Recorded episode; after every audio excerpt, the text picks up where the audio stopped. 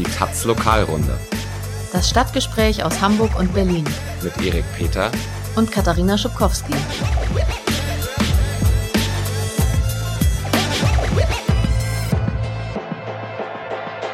Hallo, herzlich willkommen zur Lokalrunde. Wir melden uns heute aus Berlin, wie immer mit meinem Kollegen Erik Peter.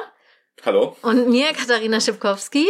Ähm, wir blicken heute thematisch ausnahmsweise nicht nach Hamburg und Berlin, sondern in die Lausitz. Die Lausitz ist nämlich eines der großen deutschen Braunkohlefördergebiete. Das liegt südlich von Berlin, so anderthalb Stunden mit dem Auto ungefähr, also in Südbrandenburg und Nordsachsen. Und da haben an diesem Wochenende 4000 Menschen gegen die Kohleförderung demonstriert. Also am Freitag hatte ja schon Fridays for Future zum weltweiten Klimastreik aufgerufen. Ähm, 630.000 Menschen waren da in Deutschland auf der Straße und der Samstag war jetzt der zweite Teil eines Klimaprotestswochenendes, organisiert von Ende Gelände, dieser zweite Teil. Deshalb freue ich mich heute, Nike Malhaus zu begrüßen. Hallo. Nike ist Sprecherin von Ende Gelände. Schön, dass du da bist. Herzlich ja, willkommen. Sehr schön. Ja, herzlich willkommen auch von mir. Also fangen wir gleich an. Ähm, wie viel, wenn du ganz ehrlich bist, wie viel Sorge hattest du denn im Vorhinein, dass die Aktion am Ende eigentlich ein großes Fiasko wird? Ja, also Nazi-Angriffe, wütende Arbeiter und Anwohner und äh, weiß ich nicht, eine aggressive, aggressive, irgendwie auch rechtsblinkende Polizei. Hattest du Sorge, dass du da irgendwie eine große Niederlage und Fiasko verkaufen musst hinterher?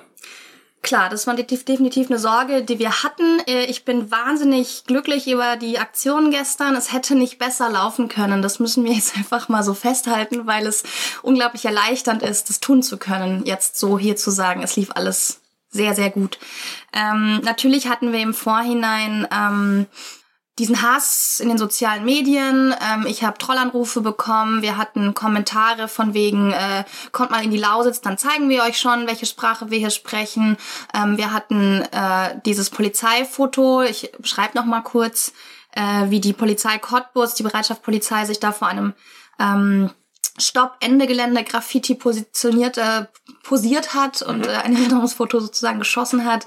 Ähm, die betreffenden Beamten wurden dann suspendiert, aber das ist natürlich nur ein Foto, was zufällig in die Öffentlichkeit gekommen ist oder nicht zufällig, aber wir wissen nicht, wie viele andere Solidaritätsbekundungen es gibt und wie viel anderen Austausch zwischen der Polizei und den rechtsextremen äh, Menschen da vor Ort.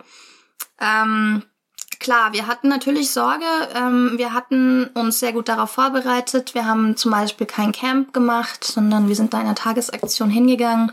Und das war explizit schon vorher eine Antwort auf diese Lage dort in der Lausitz, dass ihr gesagt habt, ihr wollt nicht dort über Nacht bleiben? Unter anderem, ja. Also natürlich auch mit den Wetterbedingungen und äh, mit der Schwierigkeit. Aber also ich meine, so ein Camp zu bekommen ist auch nicht immer leicht. Das ist einfach sehr viel Arbeit für viele, viele Monate, für viele Menschen, die dann vor Ort mit den Bäuerinnen und Bauern reden und verhandeln und sagen, wir sind äh, äh, Ende Gelände und äh, da gibt es durchaus Sympathien, aber wir erleben, dass die äh, Kohlekonzerne da vor Ort eine extreme Macht haben. Also sowohl im Rheinland, die RWE, als auch jetzt in der Lausitz, LEAG, ähm, setzen die Leute da sehr unter Druck und ganz oft passiert es, dass Menschen zum Beispiel sagen, ja, wir sind auch gegen die Braunkohleverstromung, wir stellen euch unsere Felder zur Verfügung und dann einen Tag später rufen die an und sagen, ähm, ich habe entsprechende Anrufe bekommen, ich ziehe mein Angebot zurück. Das passiert ganz, ganz viel ähm, weil die Leute müssen ja vor Ort weiter dann bleiben und die haben am Schluss dann eben äh, einfach Probleme. Und 2016 hatten die Menschen, die uns freundlicherweise eine Campfläche zur Verfügung gestellt haben, danach echt explodierende Briefkästen und Morddrohungen am Hals. Und ähm, ja, das ist so das Klima dort. Äh, wir kämpfen äh, gegen den Klimawandel in doppelter Hinsicht, also auch gegen dieses rechte Klima, gegen diesen Hass, gegen diese Angst vor Veränderung. Es ist ja jetzt in diesem Fall alles gut gegangen. Ähm, was hätte passieren müssen, damit du von einem Misserfolg jetzt gesprochen hättest? Vielleicht müssen wir jetzt nochmal präzisieren. Ja, das hm. gut gegangen heißt, ihr habt drei Kohlegruben besetzt und an mehreren Stellen die Kohleschienen. Und das heißt, jeder Finger, jede einzelne Teilgruppe an äh, Blockiererin hat ihr Zielpunkt am Ende erreicht, ne? Genau. Das ist auf jeden Fall ein sehr großer Erfolg. Alle Strukturen haben die äh, für sie geplanten Ziele erreicht oder die Ziele, die sie selbst erreichen wollten, äh, sind sie hingekommen. Ähm, das ist auf jeden Fall Erfolg. Es ist auch ein Erfolg, dass kaum äh, Aktivistinnen und Aktivisten verletzt worden sind. Ähm, es gab hier und da natürlich äh, Kleinigkeiten, auch nicht schöne Kleinigkeiten, das will ich jetzt nicht kleinreden, aber ähm, meines Wissens hatten wir ähm, keine, nicht viele Aktivisten im Krankenhaus zum Beispiel oder ähm, Genau, das ist auf jeden Fall ein Erfolg. Und was auch ein Erfolg ist, dass es kaum Angriffe von rechts gab. Zumindest keine erfolgreichen. Also auch hier äh, keine gefährdeten, keine Menschen, die am Schluss verletzt waren. Ähm, ein Misserfolg wäre die Aktion gewesen, wenn es diese Angriffe gegeben hätte von rechts. Das war tatsächlich eine reale Angst. Wir haben diese Menschen auch gesehen. Äh, wir hatten unschöne Begegnungen mit denen, auch ich, andere PressesprecherInnen, die verfolgt wurden im Auto. Was ist dir passiert? Ähm, ich selber, also wir hatten an mehreren Stellen wirklich dann den, den Riegel innen im Auto verriegelt, dass wir wussten, wir fahren jetzt gerade hier langsam durch eine Menschenmenge durch, die auf unser Dach trommelt oder so. Ähm, wo man, wo, wo ich so froh war, dass ich nicht alleine war so ähm, und dass wir ein Auto hatten. Also da wäre ich jetzt nicht so durchgelaufen als Mensch, sondern da war ich im Auto und da waren wir geschützt. Warum ist das denn in der Lausitz eigentlich so ein schwieriges Terrain? Also ja, euch schlägt da ja echt alles andere als Sympathie entgegen. Warum ist das so kompliziert da? Und ist das überhaupt, vielleicht als zweiter Teil der Frage, ist das wirklich ganz anders als im Rheinland? Ja, sehr guter Zusatz. Ähm, ich glaube, es gibt auch so ein bisschen diese mediale, dieses mediale Interesse zu sagen, Ostdeutschland, was ist da schwieriger? So, das ist natürlich dieser westdeutsche Blick.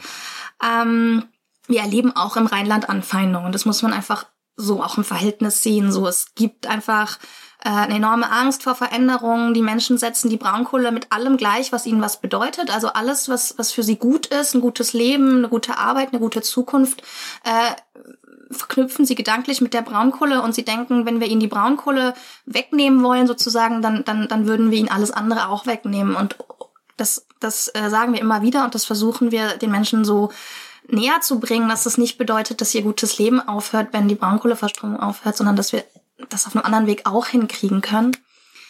Ähm, aber es ist natürlich trotzdem so, dass in der Lausitz, anders als im Rheinland, der Strukturbruch in den 90ern sehr, sehr tiefe Wunden hinterlassen hat. Das ist einfach so, das sagen die Menschen immer wieder, dass da einfach 90.000 Arbeitsplätze in der Braunkohle innerhalb von wenigen Jahren sehr ruppig, also nicht sozialverträglich und so abgebaut worden ist, worden sind. Und äh, davor haben die Menschen einfach unheimlich Angst. Also das ist, da hängt ganz viel eine Identität dran. Und da gibt's nicht so viele andere Identitätsangebote in der Lausitz. Ähm, diese ganze Region hängt am Tropf der Braunkohle. Und anders als im Rheinland zum Beispiel ist der Strukturwandel nicht schon durch die Steinkohle sozusagen weitgehend abgeschlossen, sondern das ist wirklich eine, eine, ein reales, äh, eine reale Zukunftsangst der Menschen, dass wenn die Braunkohle geht, dass dann ihre Region weiter abgehängt wird. Und ähm, ist natürlich eine reale Gefahr. Ähm, die Braunkohle stellt dort eine der wenigen Branchen, die Tariflöhne bezahlt, die wirklich äh, Wohlstand in die Region bringt. Und ähm, das ist natürlich eine gesamtdeutsche Aufgabe zu sagen, hey, wir haben hier eine Region, die hat eine unglückliche Wirtschaftsstruktur, die, die hat, hängt in den fossilen Energien drin, da müssen wir raus. Und äh, dann lasst doch jetzt gemeinsam, so wie das jetzt auch mit den Strukturhilfegeldern geschieht, dafür sorgen, dass diese Region jetzt äh, nicht den Schaden davon trägt. Das müssen wir ja gesamtdeutsch regeln und nicht die Leute allein lassen. Und unsere Forderung ist da zum Beispiel, dass man diese Strukturhilfegelder an die Kaumkohlekumpel direkt auszahlt, dass das also nicht über die Konzerne geht, weil da die demokratische Kontrolle fehlt, sondern dass wir sagen, die Leute wissen selbst am besten, was sie brauchen und womit es ihnen gut geht. Und ähm, so wie eine Art bedingungsloses Grundeinkommen einfach an die Menschen diese Strukturhilfegelder auszahlt. Und aber was sollen die Kumpel machen, wenn sie in spätestens zehn Jahren, wie ihr das fordert, ja? Ist es, oder wollt ihr eigentlich den Ausstieg sofort? Nein, wir oder? wollen natürlich den sofortigen machen. Den sofort, okay, aber was sollen sie dann sozusagen übermorgen machen, äh, wenn sie dort nicht mehr. Also zunächst ist es ja so, dass ein Braunkohleausstieg nicht sofort bedeutet, also dass die Kraftwerke abgeschaltet werden, nicht bedeutet, dass die Menschen sofort arbeitslos sind. Also ein Kraftwerk ist ein sehr komplexes äh, ähm,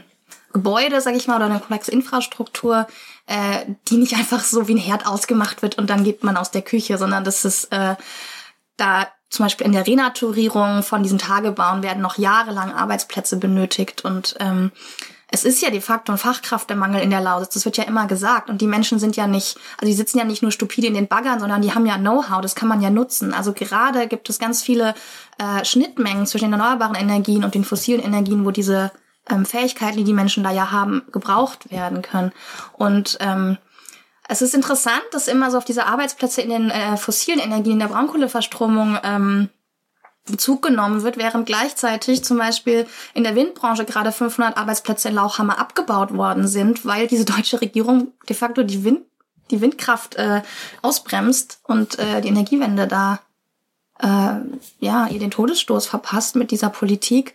Ähm, also wie viele wie viele erneuerbare Arbeitsplätze, Arbeitsplätze, die der Zukunft, die für die Zukunft taugen würden, da äh, in der Vergangenheit weggefallen sind, das steht im Vergleich. Das ist eine ganz andere Größenordnung. Das sind 300.000.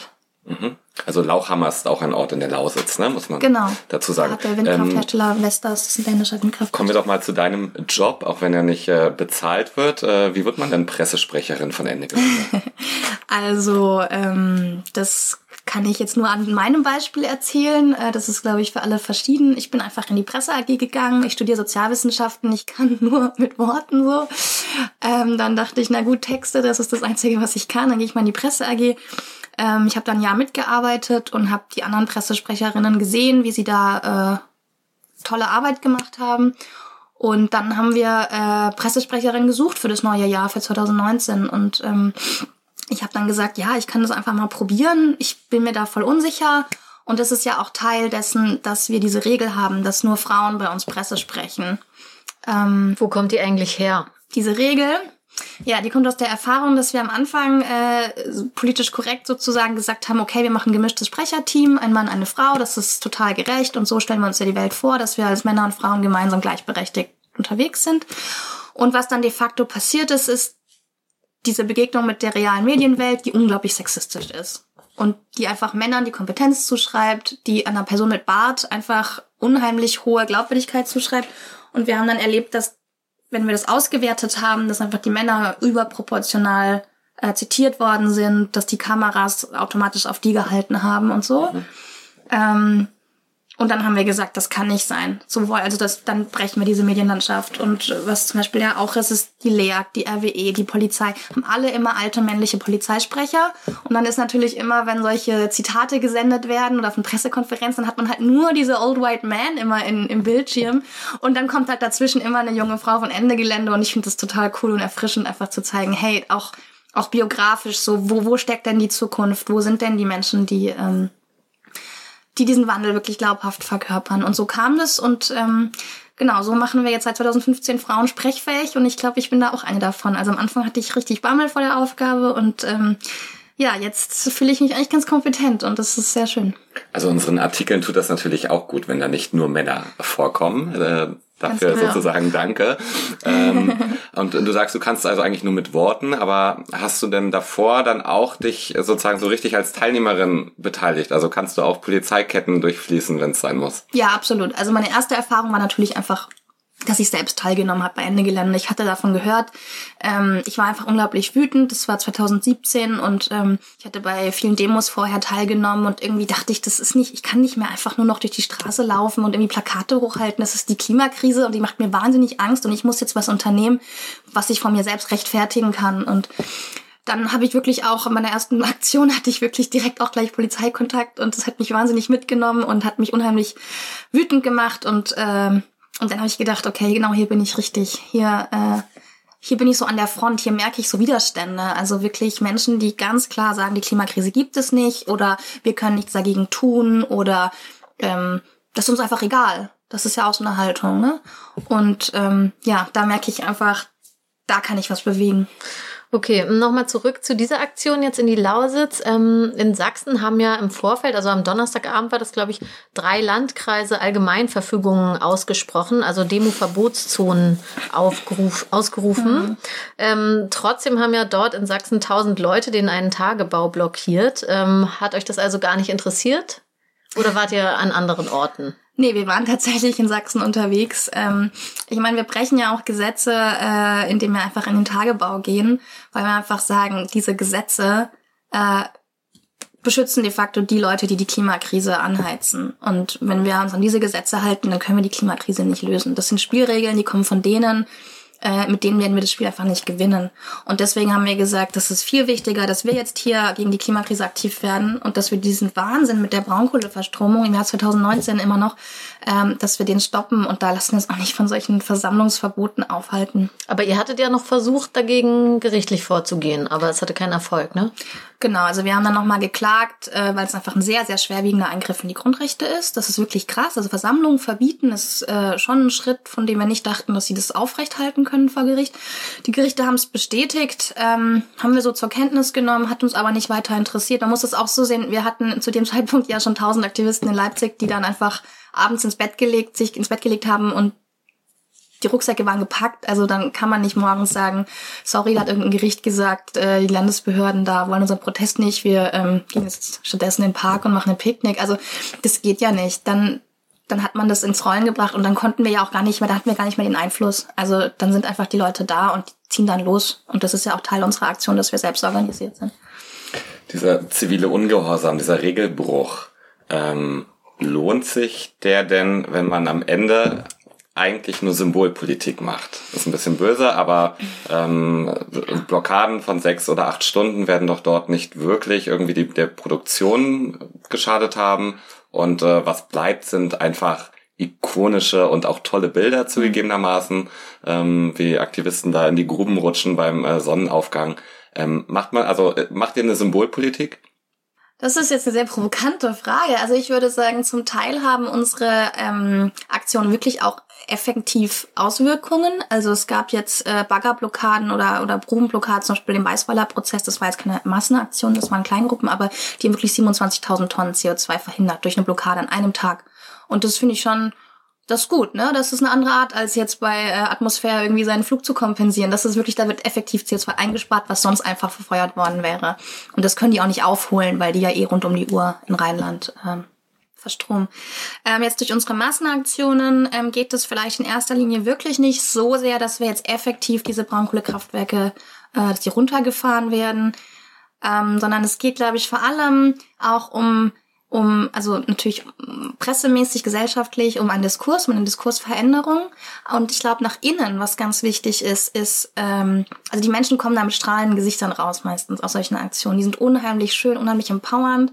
Und ich glaube, wenn man mal auf so einem Bagger saß, wenn man mal in der Grube war, wenn man gelebt, wenn man erlebt hat, so dieser Bagger, der steht jetzt still oder diese Kohlebahn, die steht jetzt still, weil ich hier sitze mit meinem Körper, dann hat man das Gefühl, dann ist alles möglich. Also wenn wir das hier schaffen, wenn wir gegen diese Konzerne ankommen, wenn wir, wenn wir uns organisieren und viele sind und dann an diese Orte gehen und da blockieren, ähm, es hat was total magisch Schönes. Und ich glaube, man kommt da raus oder viele kommen da raus und denken, wow, dann schaffen wir das. Und ich glaube, diese Zeichen von Mut, von Veränderung, von positiver Einstellung, das sind ganz wichtige Dinge, die da bei solchen Aktionen passieren. Ähm, Ende Gelände ist ja, ähm, ja sehr professionell organisiert ne? und fast schon, das ist jetzt ein bisschen fieses Wort, aber militärisch durchgeplant. Also wenn man da ankommt als Teilnehmerin, weiß man eigentlich bis in der Aktion oder bis man an dem Endpunkt der Aktion ist nicht, wo man hingeht und was einen erwartet. Ähm, ist das überhaupt vereinbar mit so einem Anspruch an linke Emanzipation und Selbstbestimmung? Das ist ja ein bisschen wie so ein Pauschalurlaub. Das ist tatsächlich manchmal so ein bisschen das Bild, was wir, glaube ich, äh, manchmal vermitteln, dass es so ein Ende-Gelände-Gesamtpaket gibt, wo man einfach hinkommt, eincheckt und dann wird einiges für einen organisiert. Ähm, ist eine schwierige Gratwanderung. Einerseits möchten wir auch unerfahrenen Menschen immer die, die, diese Aktion ermöglichen. Das heißt, wir sagen immer solche Sachen wie nehmt viel Wasser mit, achtet auf eine Kopfbedeckung, jetzt im Sommer zum Beispiel oder im Winter, zieht euch warm an. Ähm, ist, ist schwierig, da immer alle mitzunehmen. Ähm, wichtig ist, dass wir das ja nicht machen, weil wir den Leuten aktiv ähm, die Aktionsorte vorenthalten wollen, sondern wir müssen das tun, weil unsere Aktionen kriminalisiert werden und wir die Aktion sonst gefährden. Also äh, wir würden liebend gerne total transparente Strukturen haben, wo wir alles allen offen kommunizieren können. Ähm, das können wir wegen den Strafverfolgungen nicht. Nicht, weil wir das nicht möchten. Ähm, das heißt, wir haben ganz äh, gut abgewogene Urteils... Ähm, oder, oder schauen uns sehr genau an, was kommunizieren wir, versuchen möglichst viel zu kommunizieren und manche Dinge sind wir gezwungen, da diese Wissenshierarchien aufzubauen.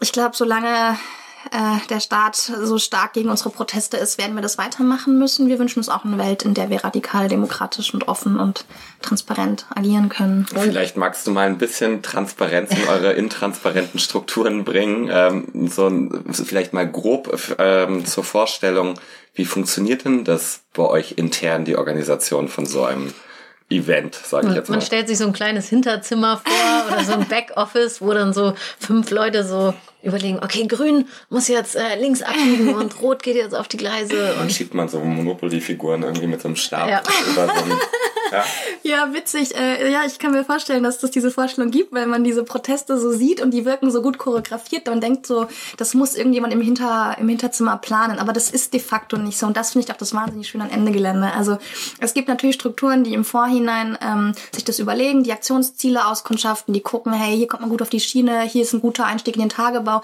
Wir müssen ja auch, wir haben ja auch eine Verantwortung für die Leute. Also wir können ja nicht die irgendwo einen Gruben schicken und sagen, bitteschön, hier ist der Tagebau, rutscht mal rein, sondern da gibt's ja auch Abbruchkanten, die gefährlich sind und Wege, die man gut gehen kann und so weiter.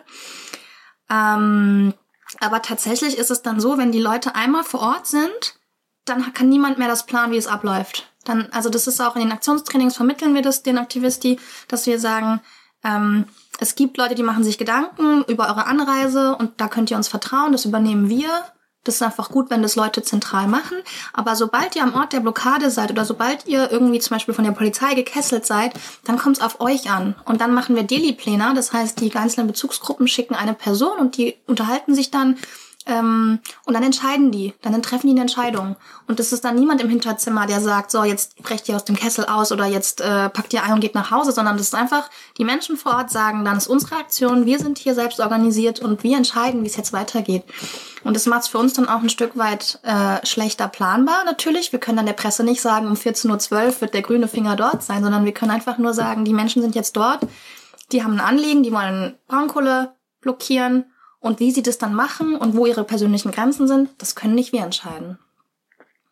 Ähm, ja, in der Lausitz wart ihr 2016 auch schon mal, ähm, auch mit 4000 Menschen. Jetzt äh, waren es wieder 4000 Menschen. Ähm, ist das Mobilisierungspotenzial erreicht?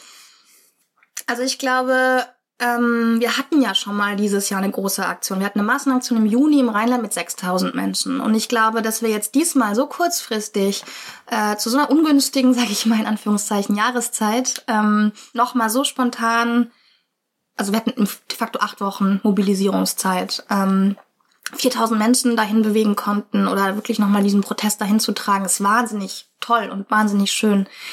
Ähm, es stimmt, dass Ende Gelände, glaube ich, nicht einfach hochskalierbar ist. Also ich glaube, wir können nicht einfach immer nur weiter wachsen. Ähm, ich glaube, Ende Gelände ist sehr gut darin, Themenbereiche zu öffnen. Also ich glaube, als 2015 Ende Gelände in die Braunkohle äh, gegangen ist, ähm, da wussten das viele in Deutschland, glaube ich, gar nicht. Da war das gar kein Thema. Also wenn man sich auch bei Google News zum Beispiel ähm, Braunkohle und Ausstieg googelt, dann also vor 2015 war das überhaupt kein Thema. Und äh, Ende Gelände hat das auf die Tagesordnung gesetzt. Und ähm, jetzt glaube ich, dass Ende Gelände einfach sehr gut ist, die anderen Sparten auch zu öffnen. Und das ist ja, das ist jetzt passiert. Also wir hatten jetzt äh, die IAA, die blockiert wurde, also auf den Automobilverkehr aufmerksam gemacht hat. Wir haben hat also ja auch konkret zwei Ortsstrukturen von euch waren, die da. Es war nicht Ende Gelände, es war ja. Sand im Getriebe, aber de facto gab es natürlich viele personellen Überschneidungen und äh, ähnliches Aktionsbild und so weiter. Also ich würde sagen, es sind so die weißen Maleranzüge. Genau, also viele, viele Symbole, viele Momente, die da aufgegriffen worden sind von Ende Gelände. Aber es ist natürlich eine andere Aktion. Es ist Sand im Getriebe und genauso hatten wir äh, am Boden bleiben, äh, jetzt in Berlin, am Tegler Flughafen. Ähm, wir hatten Kreuzfahrtschiffe, die blockiert worden sind, Gas, neue Gaskraftwerke in England, die blockiert worden sind. Ähm, und das ist, ähm, das ist schön, diese Vielfalt zu erleben, weil wir haben ja de facto, wir haben ja nicht nur die Braunkohle, die, die unser Klima äh, in Gefahr bringt, sondern wir haben ja auch die Landwirtschaft zum Beispiel. Wir haben diese Mobilitätsfrage. Ähm, genau, und, und, und mit dem, eben die Autos und die Flugzeuge und so und auch den, ähm, genau, in der Landwirtschaft, habe ich jetzt noch gar nicht gesagt. Ähm, äh, Free the Soil, genau, das war jetzt im September. Genau, in Brunsbüttel haben wir auch berichtet. Haben wir auch Ganz berichtet. Unsere treuen genau. Hörerinnen wissen Bescheid. Und äh, wenn du aber sagst, das ist nicht beliebig hochskalierbar in der Gelände, ja. liegt es das daran, dass das eigentlich äh, zu anspruchsvoll ist für, eine, für die breite Masse so eine Aktion? Ähm, hm, gute Frage.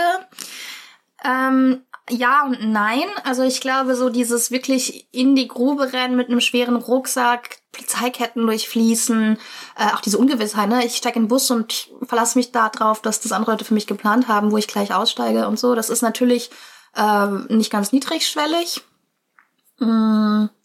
Gleichzeitig versuchen wir ja auch mit unseren Angeboten mehr Menschen damit zu erreichen. Also wir hatten jetzt dieses Jahr zum Beispiel den bunten Finger, über den ich total glücklich bin, der richtig schön richtig Lust und richtig gute Laune macht, weil da einfach Menschen, die jetzt nicht diesen hochschwelligen Aktivismus machen können, mit können. Also mobilitätseingeschränkte Personen, Personen im Rollstuhl, Personen mit Kindern, Personen, deren Aufenthaltsstatus äh, prekär ist.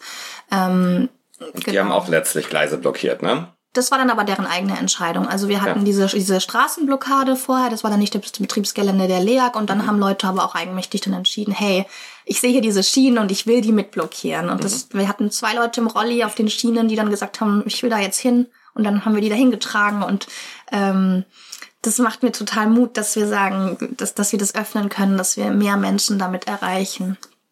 Und das ist ja auch sozusagen eine sehr enge, enge Betreuung im Vorfeld sozusagen. Ne? Also man kann sich eine Packliste ausdrucken ähm, und so weiter. Ne? Also es ist sehr, es wird sehr sich darum gekümmert, dass auch jeder eine Bezugsgruppe hat und jeder irgendwie weiß, wie er hinkommt. Also von daher. Genau, das war ja schon das, was ich angesprochen hatte. Dieses einerseits, dass wir versuchen, sehr, sehr viel Information im Vorhinein zu geben und sagen, so könnt ihr, hier sind die Aktionstrainings, so findet ihr eine Bezugsgruppe, sprecht in euren Bezugsgruppen über folgende Dinge, ähm, findet Buddies, macht diese Vertrauensübungen und so weiter ähm, und andererseits aber auch sagen, wir sind kein Reiseanbieter. Es gibt nicht das Ende Gelände Gesamtpaket, was ihr bucht und dann schaltet ihr euren Kopf aus, sondern wir wollen ja die Menschen empowern. Wir wollen sie dazu ermutigen, das selbst in die Hand zu nehmen. Und das, der ganze Geist, den unsere Aktion atmet, ist ja diese Selbstorganisation.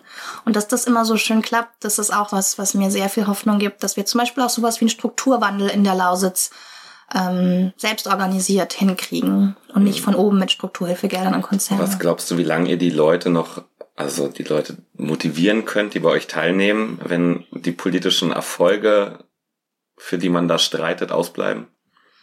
Oh, ich glaube, das Mobilisierungsproblem, äh, das nimmt uns die Bundesregierung ab, indem sie nicht handelt. Also ich erlebe das äh, jetzt gerade, dass wir die, die Aktion mit Fridays for Future gemeinsam gemacht haben und wir ganz viele Leute von Fridays for Future dabei hatten, die gesagt haben, wir streiken jetzt wirklich seit einem Jahr und ihr macht nichts und wir sind irre wütend und irre enttäuscht und wir machen jetzt diesen Schritt weiter, wir gehen mit Ende Gelände mit. Und wir hatten die Antikohle-Kids, das waren die Fridays for Future, die sich uns angeschlossen haben diesmal, mit denen wir gemeinsam eine Aktion gemacht haben. Und äh, ich habe da eigentlich ein ganz gutes, sehe da ganz gute Aussichten für unsere Bewegung, dass je, je, je offensichtlicher das wird, dass diese Bundesregierung absolut nicht äh, zum Ziel hat, diese Klimakrise zu lösen und dass 2020 die Klimaziele reißt und im Moment alles unternimmt, um auch 2030 nicht zu erreichen, ähm, dass immer mehr Menschen das bemerken und immer mehr Menschen auch merken, demonstrieren alleine wird's nicht lösen. Also wir haben hier wirklich mächtige Gegner. Wir, wir kämpfen hier gegen ein System, gegen ein kapitalistisches, kapitalistisches System, was gegen das Leben kämpft, gegen unsere Lebensgrundlagen kämpft. Und ich glaube, das wird immer mehr Menschen bewusst, dass wir in diesem System ähm, nur appellativ nichts erreichen. Aber es wurde jetzt dieses Jahr auch schon, also wie du gerade aufgezählt hast, gab es auch sehr viele Aktionen zivilen Ungehorsams. Ne? Also auch da ist ja die Frage, kann man das nächstes Jahr nochmal machen oder also will man das jedes Jahr machen und es passiert ja trotzdem nichts. Also ähm, habt ihr da überhaupt noch Hoffnung oder wie geht ihr damit um, dass die Aussichten so schlecht sind, dass die Regierung irgendwann mal was macht? Ähm, ja, das, ähm, ich würde das nicht so sagen, dass wir keinen Erfolg haben. Ich glaube, die Erfolge sind nicht so leicht messbar wie, oh, die Regierung tritt jetzt morgen in der Bundespressekonferenz hin und sagt, ja, die Leute von Ende Gelände haben echt recht. Wir müssen da wirklich raus. Wir haben noch mal mit Klimawissenschaftlerinnen gesprochen. Wir sehen das jetzt auch so. Ähm, das ist jetzt gar nicht, dass so naiv sind wir ja nicht. Also ich glaube, ähm, womit wir sehr erfolgreich sind, ist, dass wir eben dieses Diskursfeld öffnen, dass wir Fridays for Future zum Beispiel das möglich machen, dass sie sagen, äh, Braunkohleausstieg bis, ich glaube, 2030 ist gerade deren Forderung oder dass die Umweltverbände das fordern können. Das ist ja ähm, dann ein, ein, ein, ein sozusagen, es braucht den radikalsten Player und das ist das Ende Gelände. Und wenn wir den sofortigen Braunkohleausstieg fordern. Es ist ein bisschen ein Bazar, ja. Die Bundesregierung sagt Ende, also 2038, ihr sagt sofort und dann kann man sich in der Mitte einigen.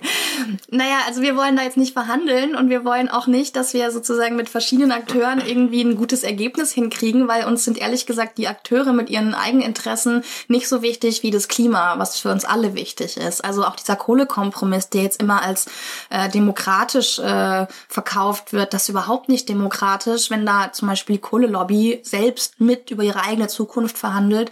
Das ist eine gesellschaftliche Frage, wie wir unsere Energie erzeugen wollen. Keine technische und vor allem keine, die Konzerne selbst mit so, äh, so mitentscheiden dürfen. In dieser Kohlekommission waren ja außerparlamentarische Gruppen und äh, Umweltschützerinnen mit beteiligt. Ähm, hättet ihr da auch mitgemacht oder würdet ihr euch dem verweigern? Nein, dem würden wir uns verweigern, weil es in dieser Kommission nicht ums Klima ging. Die hieß von Anfang an Kommission für Wachstum, Strukturwandel und Beschäftigung. Das sind überhaupt keine Dinge, um die es geht. Es geht also um Strukturwandel, ja, um sozial gerechten Strukturwandel von unten, würde ich sagen, würde ich mitgehen, aber nicht äh, diesen Strukturwandelbegriff, den die verstehen darunter. Und vor allem geht es nicht um, um, um, um Vollbeschäftigung, was ja immer das offizielle Ziel der Bundesregierung ist. Hallo, das ist Politik aus dem 20. Jahrhundert. Es geht darum, dass wir ein gutes Leben für alle hinkriegen und vor allem, dass wir diese Klimakrise klimagerecht bekämpfen. Und darum ging es in dieser Kommission nicht. Und deswegen hätten wir da auch überhaupt nicht teilgenommen und deswegen akzeptieren wir auch dieses Ergebnis nicht.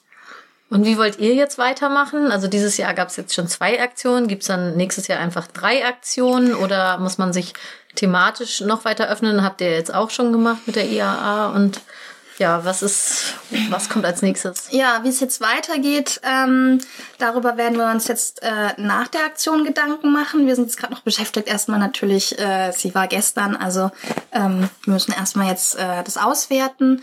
Und äh, ich blicke total freudig und gespannt in das Jahr 2020. Ich glaube, es gibt weiterhin viele, viele Dinge, äh, gegen die wir uns, äh, gegen die wir aktiv werden müssen. Ich denke jetzt zum Beispiel an Datteln 4, also der nächste Skandal, der da gerade geplant wird, ein neues Steinkohlekraftwerk 2020 noch ans Netz. Ja, das Bei muss man Dortmund, ne? erstmal verstehen, ähm, wie absurd das ist, genau. Ähm, ich denke, dagegen wird es jetzt äh, einfach Aktionen geben. Wir haben weiter den Klassiker, wir haben die Braunkohleverstromung immer noch. Und unser Versprechen gilt, wir werden wiederkommen, bis der letzte Bagger ruht. Das haben wir so gesagt und das werden wir auch so tun, weil die Braunkohleverstromung einfach der größte Posten ist an CO2, ähm, den Deutschland produziert und der so unnötig ist und so klimaschädlich und so umweltschädlich und so ineffizient und wir einfach die Braunkohlestrom die Netze verstopft für den Ausbau der Erneuerbaren. Deswegen müssen wir da sofort raus. Ähm, und das werden wir weiter so verfolgen und gleichzeitig die Themenöffnung ähm, in Angriff nehmen. Das hatte ich schon, haben wir schon dieses Jahr ange, ähm, angegangen. Und was auch ein sehr schönes Projekt für 2020 ist, ist bei 2020 We Rise Up. Das ist ein Zusammenschluss von internationalen Klimagerechtigkeitsbewegungen, ähm, dass wir mehr koordinierte Aktionen hinbekommen, um diesem System wirklich auch effektiver zu schaden und nicht nur symbolisch und äh, und ähm, diese Aktionen zu machen, sondern wirklich sagen, hey, wenn wir uns international zusammenschließen, so wie sich auch das die, die Konzerne international zusammenschließen, dann haben wir eine Chance, wirklich real äh, so, ein so, ein so ein Rise-Up, so ein Uprise, ein Aufstand ähm, hinzubekommen, der wirklich effektiv was gegen die Klimakrise macht. Das ist doch mal eine große Ankündigung. Ich glaube, dabei belassen wir das dann hier heute. Vielen Dank, Nike Malhaus, Pressesprecherin von Ende Gelände. Danke, dass du da warst. Ja, sehr cool, sehr gerne. Und äh, wir hören uns dann in zwei Wochen wieder. Genau. Bis dahin folgt uns auf Twitter, wisst ihr ja schon. Ja. Kauft die Taz und passt auf euch auf. Und macht mit bei Ende Gelände. Tschüss. Tschüss.